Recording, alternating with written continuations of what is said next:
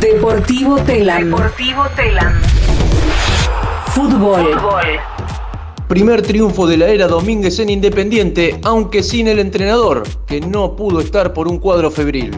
El rojo había comenzado perdiendo ante Talleres de Córdoba por 1 a 0, pero terminó imponiéndose por 3 a 1 con goles del colombiano Andrés Rúa y dos de Alan Velasco en su segunda presentación por el Grupo B en el hexagonal internacional que se disputa en La Plata. Eduardo Domínguez, el flamante entrenador, no pudo estar en el banco y su asistente Leandro Díaz condujo al equipo, mientras que en la T debutó Ángel Guillermo Hoyos como director técnico. Este sábado también en el Estadio 1 de Estudiantes de La Plata, San Lorenzo, que derrotó al Rojo 1 a 0 en el debut, y Talleres definirán la zona B. Luego del partido habló el goleador de la noche, el juvenil Alan Velasco, que hoy mismo podría anunciar su partida al Dallas Fútbol Club. Todos los goles son especiales cuando me toca convertir. Y con respecto a, lo que se habla, ¿no? yo creo que, o sea, no te quiero escribir la, pregunta, pero estoy enfocado acá en Independiente, como vos dijiste, estoy de los nueve años.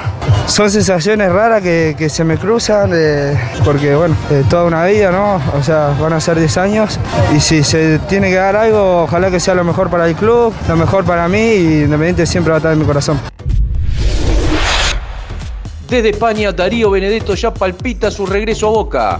El goleador de último paso por el Elche de España arribará mañana al país y se convertirá en el primer refuerzo para el plantel que dirige Sebastián Bataglia. Antes de viajar, el Pipa se refirió a su esperada vuelta al Geneise. Contento por esta oportunidad que se me está dando. Eh, falta hacer nada más que la revisación y, bueno, la firma, que es lo más importante, pero ya está todo bastante acordado. Simplemente buscar minutos, que por ahí acá en Elche no, no los tenía, eh, no era lo que, lo que buscaba. Pero bueno, vamos a seguir apoyando el club de, desde el lugar que me toca ahora. Y nada, contento por el paso, he aprendido muchas cosas, pero bueno, hoy se me presenta esta oportunidad de volver a, al club que amo y, y bueno, lo estoy aprovechando.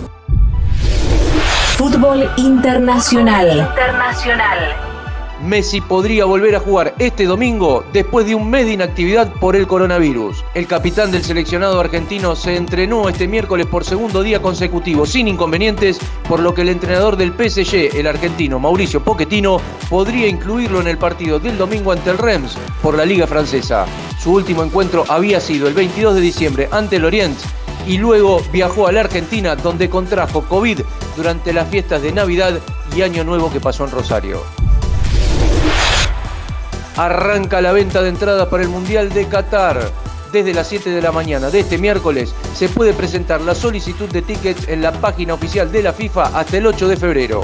Se podrán pedir localidades para partido individual, abono por equipo, abono para cuatro estadios y entradas de accesibilidad. La FIFA enviará una comunicación antes del 8 de marzo informando si la petición fue aceptada parcialmente, por completo o rechazada, según la disponibilidad por continente de las localidades. Los precios para un partido de primera ronda de la selección argentina oscilan entre los 227 y los 1.543 dólares. Las Leonas debutan en la Copa Panamericana de Chile. El seleccionado femenino de hockey sobre césped, que conquistó la medalla de plata en los Juegos Olímpicos de Tokio 2020, debutará hoy ante Uruguay por la Copa Panamericana que se disputa en Santiago de Chile hasta el 30 de enero y que brinda tres plazas para el Mundial de España Países Bajos de julio próximo. El equipo que ahora dirige Fernando Ferrara, en reemplazo del triple medallista olímpico, el Chapa Carlos Retegui, jugará desde las 18.30 su primer partido por el Grupo A y el viernes volverá a presentarse ante Chile en el mismo horario. Más información en telam.com.ar y en nuestras redes. Y en nuestras redes.